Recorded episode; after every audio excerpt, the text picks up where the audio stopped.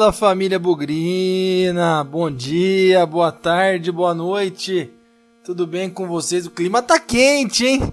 Estamos aqui gravando 10h35 da noite, os grupos de WhatsApp pegando fogo, disparando para tudo quanto é lado depois dessa derrota.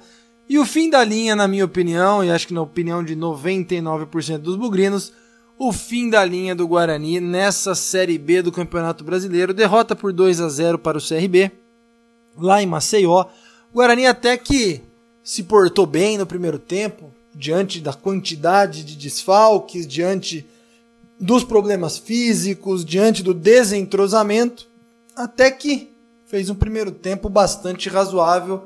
Mas no segundo faltou tudo. Faltou elenco, faltou perna, faltou sorte, Faltou tudo. E é sobre isso que nós vamos falar aqui no Bugricast pós-jogo.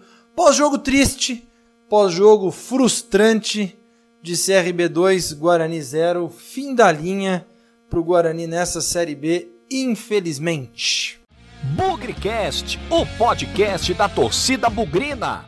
Apesar desse clima chato, desse clima de fim de feira agora que deve tomar conta do Guarani, já fica o convite para essa quarta-feira, às 8 horas da noite, ao vivo no YouTube, a mesa redonda tradicional do Bugricast, para falar dessa campanha do Guarani na Série B, dessa derrota para o CRB, para falar do jogo contra o Cuiabá na quinta-feira também, já começar a fazer um saldo, fazer um balanço do, de tudo aquilo que cercou essa temporada é, de 2020 para o Guarani, que está acabando em 2021 e é uma oportunidade para todo mundo vir debater. Sei que a cabeça está quente, como eu falei, os grupos de WhatsApp estão pegando fogo. Mas vamos lá, vamos lá debater um pouco do Guarani, vamos falar um pouco aí dessas partidas, dessa campanha e a perspectiva para o futuro. Sete da noite, ao vivo, no nosso canal no YouTube. Não perca, vem participar conosco e também acompanhe a gente nas redes sociais, Instagram, Facebook, Twitter. Ah, e lembrando, hein, chegando aos 900 inscritos no YouTube, a gente desbloqueia mais um sorteio da camiseta do Bugricast, que já é um grande sucesso. Já passamos ali os 820, estamos devagarzinho chegando para os 900. Chegando aos 900, a gente faz mais um sorteio. Combinado? Quarta-feira, 7 da noite, ao vivo no YouTube, contamos com vocês.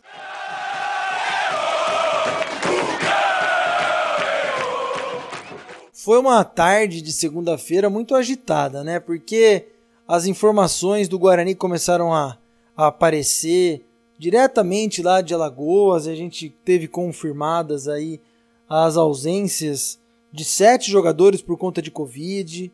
Depois veio a notícia que o Cristóvão poderia jogar de zagueiro. O pessoal já começou a ficar preocupado. Depois veio a notícia que o Rafael Costa nem relacionado foi para o jogo que o Eliel deveria jogar de ponta esquerda e que o Matheus Souza estava fora do jogo por questões médicas, ainda não sabemos exatamente quais são. Então foi um tsunami de notícias ruins, um tsunami de notícias difíceis que se acumularam, né, se juntaram às notícias ruins que já tinham acontecido, né? Duas partidas sem vencer em casa, outros desfalques por Covid também. Então tudo se avizinhava ali para um jogo que já era muito difícil, um adversário empolgado, vindo aí de uma ótima sequência de resultados. Tinha tudo para ser um jogo mais difícil do que a gente imaginava. E olha, quando o Guarani entrou em campo, né, já até correu um grande risco com uma bola na trave, num, saindo errado ali com o Pim, Cristóvão, Didi, não sei. Ali eu falei, ixi Maria, hoje temos que proteger para não ser goleado porque não vai rolar. O Guarani entrou, eu não consigo falar que o Guarani entrou pressionado. Talvez a expectativa da torcida fosse muito grande para esse jogo. Mas olhando friamente, eram muitos desfalques, era muito desentrosamento, era muito difícil. Só que, poxa, primeiro tempo extremamente valente do Guarani. O jogo com meu pai, a gente tava até animado ali com finalizações do Bruno Sávio, o Murilo Rangel quase fez um golaço, a bola foi na trave, uma cabeçada do Eliel que passou com bastante perigo no cantinho do goleiro ali. E o, o CRB teve uma chance, uma bola na trave, uma segunda bola na trave, né? Que desviou no Didi antes de ir em direção ao gol do Pim. Mas olha, o primeiro tempo o Guarani muito superior ao CRB, correndo bastante, aproveitando os buracos no contra-ataque. Eu gostei. Bruno Sávio fazendo uma boa partida. Renanzinho talvez um pouco escondido, mas Murilo Rangel participando bastante. Primeiro tempo muito bom do Rickson. O Ludic firme. Achei que o Bidu jogou como um veterano no primeiro tempo. Sobrou em alguns momentos, assim, é, com tranquilidade. Bateu uma falta muito perigosa, rasteira, que o goleiro deles espalmou. Foi um Guarani muito, mas muito superior na primeira etapa. E arrisco até dizer que o 0 a 0 foi injusto. Então, ficou aquela expectativa, né? Caramba, mesmo com tantos desfalques, com tantas dificuldades, com tantos problemas, pô, o Guarani tá sendo brioso, tá sendo valente, voluntarioso e, pô, encarnando o espírito aí de uma partida decisiva, a luta pelo acesso. Então ficaram ótimas, ótimas impressões mesmo. David de volta ao time, até o Cristóvão na zaga ali no primeiro tempo não estava comprometendo, acho que incomodou muito aquele negócio de voltar a sair com os pés, mas dando muito toquinho curto perto da área. O Guarani quase se complicou no começo do jogo. Mas olha, foi um primeiro tempo muito honesto, muito justo, muito valente do Guarani. E que deixou a gente com a expectativa aí de, de um bom segundo tempo, até sonhando com a vitória. Não deu para perceber no primeiro tempo, a questão física, né? Que é outra coisa muito importante. É o Bruno Sávio retornando de Covid, alguns jogadores aí também é, sentindo deslocamento, viagem. O Guarani se portou muito bem. Olha, eu arrisco a dizer que diante de todas, todas as dificuldades, o Guarani fez um primeiro tempo muito, muito bom e não teria sido um absurdo se fosse para o intervalo com o 1 a 0 a seu favor. No segundo tempo, assistindo o jogo com meu pai, é, eu comentei, eles já vieram com acho que duas substituições, e eu comentei com ele, falei, olha, esses caras vão trancar as laterais, porque o Guarani vinha bem pelos lados, com o Bidu, com o Ludic, o próprio Renanzinho tentando alguma coisa, vinha bem. E eles colocaram mais jogadores de velocidade e praticamente mataram a nossa saída ali pelo lado. E o tribunal das redes sociais né, é muito comum aí, pelo que a gente está acostumado a ver, isso não é exclusividade do Guarani, é do, é do mundo de hoje, já caiu matando em cima do Guarani, caiu matando em cima de jogadores individualmente falando, mas eu prefiro encarar o jogo como uma disputa dos dois lados, em que às vezes um lado ganha e às vezes outro lado ganha. Não é um lado que ou ganha ou esse lado perde. Existe mérito dos dois lados e e eu entendo que o treinador do CRB foi muito feliz nas substituições que fez no segundo tempo, é, travando muito as jogadas pelo lado, e o Guarani foi ficando acuado. Até que eu cheguei a comentar com meu pai durante o jogo, falei, olha, eu, talvez o Guarani devesse fazer uma substituição que nunca fez o campeonato inteiro, talvez por nunca ter jogado contra um time que abdicou do meio campo, não construiu nada pelo meio e insistiu nas jogadas de velocidade pelas pontas. Para mim, ali tinha aos 10, 15 minutos do segundo tempo, já tinha sido hora de tirar um atacante, tirar um Eliel que estava aberto pela ponta ali, não muito familiar com a posição, e colocar um Arthur Rezende, colocar mais alguém ali no meio, porque o Guarani precisava sair pelo meio. Sair pelo lado não ia rolar, ia tomar pressão o tempo todo, como de certa forma aconteceu. Não dá para dizer que o que o CRB também dominou o jogo pelas pontas, mas o CRB inviabilizou os ataques do Guarani pelas pontas. Restou o meio. E acho que a primeira mudança ali, vou falar o Felipe Conceição que fez, mas na verdade foi o auxiliar dele, na minha opinião foi correta. Por mais críticas que a gente faça, é o David, gente. A gente gosta muito do David e a gente tem uma cabeça que o volante é aquele marcador, é aquele cara que desarma, que dá carrinho, que trava a bola. Mas no jeito do Felipe Conceição jogar, o volante é o cara do passe, é o cara da construção da jogada. E o David, gente, hoje ficou provado mais uma vez: o David não tem a menor condição de dar um passe de 5 metros. Ele é um ótimo marcador, é o que ele faz de melhor, mas para começar a jogada não rolava. E aí foi por isso a entrada do Marcelo ali no meio, que não é uma Brastemp, mas ele tem uma qualidade de passe levemente superior à do David. E aí eu já imaginei, poxa, esse cara vai ajudar a ocupar o meio-campo ali, mas ainda assim faltava um jogador. Murilo Rangel, que fez um primeiro tempo muito bom, no segundo alternou muito, é, e aí acho que estava morto, cansado mesmo. Alguns bons passes, tentativa de contra-ataque, mas devagarzinho foi perdendo fôlego. E numa dessas, É, o, o, próprio CRB conseguiu um escanteio, bateu, conseguiu um escanteio na sequência. E nós tomamos um gol, assim, que o tribunal das redes sociais já virou a bazuca na direção do Rafael Pim. Eu não consigo culpá-lo pelo gol, é, pelo primeiro gol do CRB. Um escanteio que eu ainda não consegui entender se a bola saiu ou não, mas um balãozinho enorme, uma bola lenta em direção ao segundo pau, fora do gol, inclusive, ali na região da pequena área e na marca do pênalti. Ninguém subiu junto com o Gum. E vamos combinar, né? A gente tava com uma defesa, aliás, com jogadores muito baixos, né? Era um risco que a gente ia correr. Mas você olha ali, todo mundo marcando o Gum à distância. E pô, o cara tá de frente pro gol. A bola tá bonitinha na cabeça dele, ele pôs a bola onde quis. Guardadas as devidas proporções, e aí eu, eu vou evocar de novo aqui o Tribunal das Redes Sociais. Quando o Pablo faz aquele belíssimo gol contra o Cruzeiro, que ele recebe de cabeça sozinho, escolhe onde ele quer pôr a bola, né, e faz o gol, ninguém metralhou o goleiro do Cruzeiro por isso. Então não vamos metralhar o goleiro do Guarani, porque a falha, na minha opinião, é muito mais relacionada com o posicionamento da defesa, alguém subir junto com o cara, Todo mundo ficou com o bracinho levantado querendo que a bola saísse e ninguém foi atrás do, do Gum. Então fizeram 1 a 0 e aí o jogo acabou, né? O Guarani foi fisicamente falecendo, não conseguiu mais, terminou, viu o Giovani entrar em campo, terminou a partida com o Renanzinho como centroavante e aí tem uma falha bizonha do Cristóvão, que estava fora de posição, obviamente, mas um jogador profissional, pô, dá uma olhada ali ao seu redor, desviou uma bola morta que os jogadores, inclusive do CRB, talvez nem acreditassem tanto assim, armou o contra-ataque, eles fizeram 2 a 0 Na minha opinião, primeiro tempo o Guarani foi muito superior. É, no segundo tempo, méritos para o treinador do CRB que conseguiu travar todas as nossas jogadas pelo lado. Não ouvi coletiva ainda, não ouvi comentário de ninguém, mas faltou perna, faltou elenco, Sobrou repertório para o CRB que vem numa boa fase. Eu vi gente falando aí, Guarani tá levantando defunto. Nos últimos cinco jogos o CRB ganhou quatro. Então não tem nada de defunto. Nos últimos cinco jogos o CRB tomou um único gol. Não tô aqui puxando o saco do CRB não, mas a gente tem que entender que um jogo de futebol é um jogo de dois lados. Ou o nosso lado ganha ou o outro lado ganha.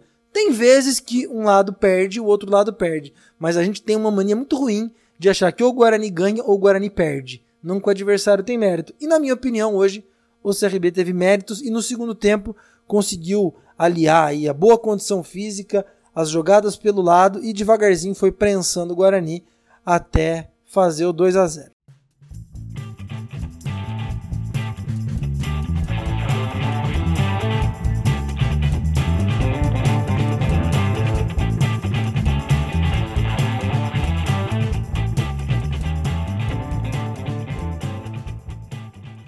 Vamos lá então para as notas do jogo. CRB 2, Guarani 0. O fim da nossa linha na Série B. Todo mundo começa com 6 e o desempenho vai dizer se merece mais ou menos. Vamos começar pelo gol. Rafael Pim. Não consigo culpá-lo por nenhum dos dois gols. Me desculpem. Sei que tem uma galera que curte aí execrar o goleiro quando o Guarani perde. Dessa vez não é o meu caso. Vai ficar com a nota 6,5. Fez algumas defesas importantes sim é, e no geral para mim não comprometeu.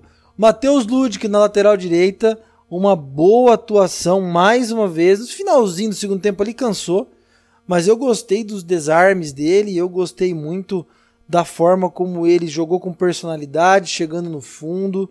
Foi muito bem o Ludic de novo. É, precisa de sequência, mas ele, na minha opinião, está se mostrando aí uma realidade não vou te dizer que ele é o lateral direito titular do Guarani no Campeonato Paulista, mas ele está aparentando ser um jogador mais confiável ou menos duvidoso do que a gente imaginava antes de vê-lo em campo. Vai ficar com uma nota 7, Matheus Ludic. Gostei bastante da atuação dele. Vamos para a dupla de zaga. Cristóvão, na minha opinião, não vou sacrificá-lo. Não dá para dar o bola murcha para um lateral que joga de zagueiro. Falhou. Não foi pouco o tanto que ele falhou. Vai ficar com a nota 5, principalmente pela responsabilidade no gol, no segundo gol sofrido, e às vezes por ter uma dificuldade enorme em sair jogando com a bola, ocasionando alguns ataques para o CRB, principalmente no primeiro tempo. Nota 5, como eu falei. O Didi, zagueiro, experiente, capitão do time. Às vezes tem mais sorte que juízo, faz a gente passar uns nervosinho à toa, fica com 5,5. Não vou dizer que ele comprometeu, mas pô, zagueirão, capitão do time, precisa organizar aquela defesa ali na hora do escanteio, né? Esperava mais do Didi. Naquele primeiro gol, acho que ele tem uma certa responsabilidade. Nota 5,5. Na minha opinião, por aquilo que jogou enquanto esteve em campo, o Bidu foi o bola cheia. Gostei muito da sobriedade do Bidu, tranquilo, errou ali duas bolas na lateral, mas foi um bom desafogo, arriscou de fora da área, ganhou uma maturidade. Eu que já critiquei muito o Bidu na condição física de algumas partidas, achei que ele foi muito, muito, muito constante. Nota 7,5 para o nosso lateral esquerdo.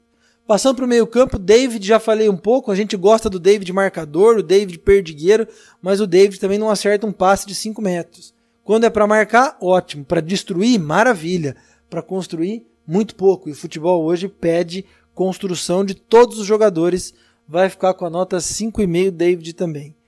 Continuando no meio-campo, Murilo Rangel, boa partida do Murilo Rangel enquanto teve pernas. Levou muito perigo ali no chute fora da área, na trave. Gostei do Murilo Rangel fica com nota 7 depois cansou, né? Recompôs com muita lentidão, mas aí tava faltando perna, nota 7 para o Murilo Rangel. Rickson, nosso jogador de meio de campo, na minha opinião, vai ficar como bola murcha, 4,5. Rickson teve algumas boas oportunidades, não quer dizer que o Rickson não correu, hein, gente? O Rickson correu bastante, mas acho que falta um quesinho ali no Rickson é, só doação, só sacrifício para um time como hoje que precisava construir alguma coisa. Faltou, não foi suficiente, nota 4,5 para o Rickson. Não gostei muito da atuação dele. Vamos aos atacantes, é, começando pelo lado direito, o Renanzinho, nota 5 para o Renanzinho. Esperava mais, difícil também, né? Um monte de garoto no time, ele tem um pouquinho mais de experiência. A gente achar que ele é o atacante experiente, mas teve uma cabeçada ali perigosa que poderia ter feito um gol no segundo tempo. Primeiro, muito discreto, vai ficar com uma nota 5 também o Renanzinho. Não foi muito legal. Bruno Sávio, para mim, uma bela de uma atuação enquanto teve perna, enquanto teve em campo. 6,5 para ele, levou muito perigo no começo do jogo. É um falso 9 aí, bastante interessante e que, olha, fez muita falta nas partidas em que esteve fora. Nota 6,5 para o Bruno Sávio. E para terminar, Eliel, meio meio pouco familiar com o lugar onde ele estava ali, meio ponto esquerda, meio lateral, atuação discreta pra caramba, não é a dele, tá muito verde ainda o Eliel, nota 5 para ele também. Aqueles que entraram em campo, um pouquinho mais de destaque para o Marcelo, nota 6, tentando construir alguma coisa ali no primeiro passe, dar um pouco de passe para frente. Os demais, Arthur Rezende, Eric Daltro, o próprio Caio também que entrou, Acho que entrou mais alguém aqui que eu nem tô lembrado, tô com a cabeça meio, meio perdida aqui.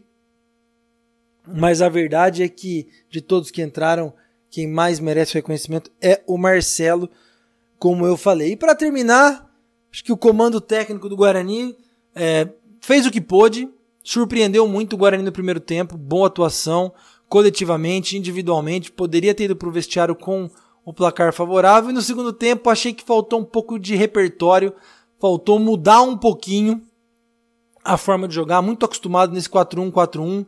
Aquele momento era usar mais o meio, na minha opinião. Voltar um 4-4-2 mais comum, colocando ali o Arthur Rezende, colocando mais um meia, para quem sabe surpreender o CRB. Não fez, não deu certo, 2 a 0 O comando técnico do Guarani fica com a nota 6.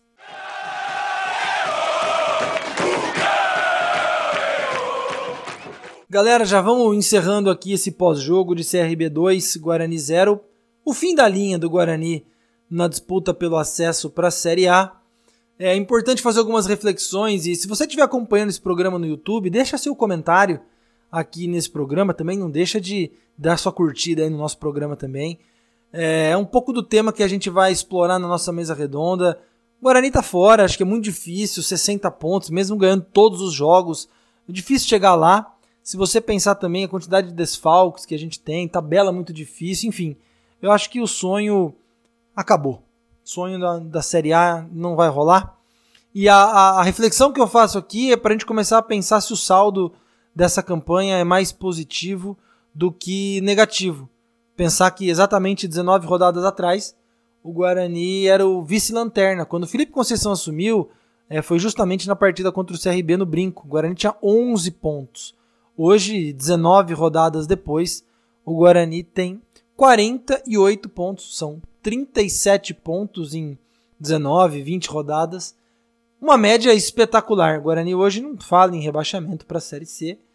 É, felizmente aí está livre e está acompanhando de longe essa briga lá embaixo. Claro que poderia estar tá brigando aí pelo acesso à Série A, é, mas tem coisas boas para serem tiradas daqui, na minha opinião. Tem coisas para a gente prestar atenção, a gente não entrar no embalo do que aconteceu, dessa arrancada. Eu acho que um planejamento, uma reorganização não pode ter emoção, não pode ter exagero, não pode ter clubismo. Então, tem coisas muito boas para tirar e eu acredito que o saldo é muito mais positivo. Devo muito isso ao trabalho que o Felipe Conceição fez nessas últimas 19, 20 partidas aí. Mas algumas decisões do próprio Felipe e da própria diretoria a gente também tem que levar em consideração como parte de todo esse processo de amadurecimento, de aprendizado e de recuperação do Guarani. Um pouco disso que nós vamos falar sobre o saldo é, dessa Série B. Lógico que ainda tem quatro jogos, ainda tem mais coisa para acontecer. Como eu disse, tem coisas boas, tem coisas não tão boas assim. Fica aí a reflexão sobre o que esperar e o que aproveitar disso que aconteceu.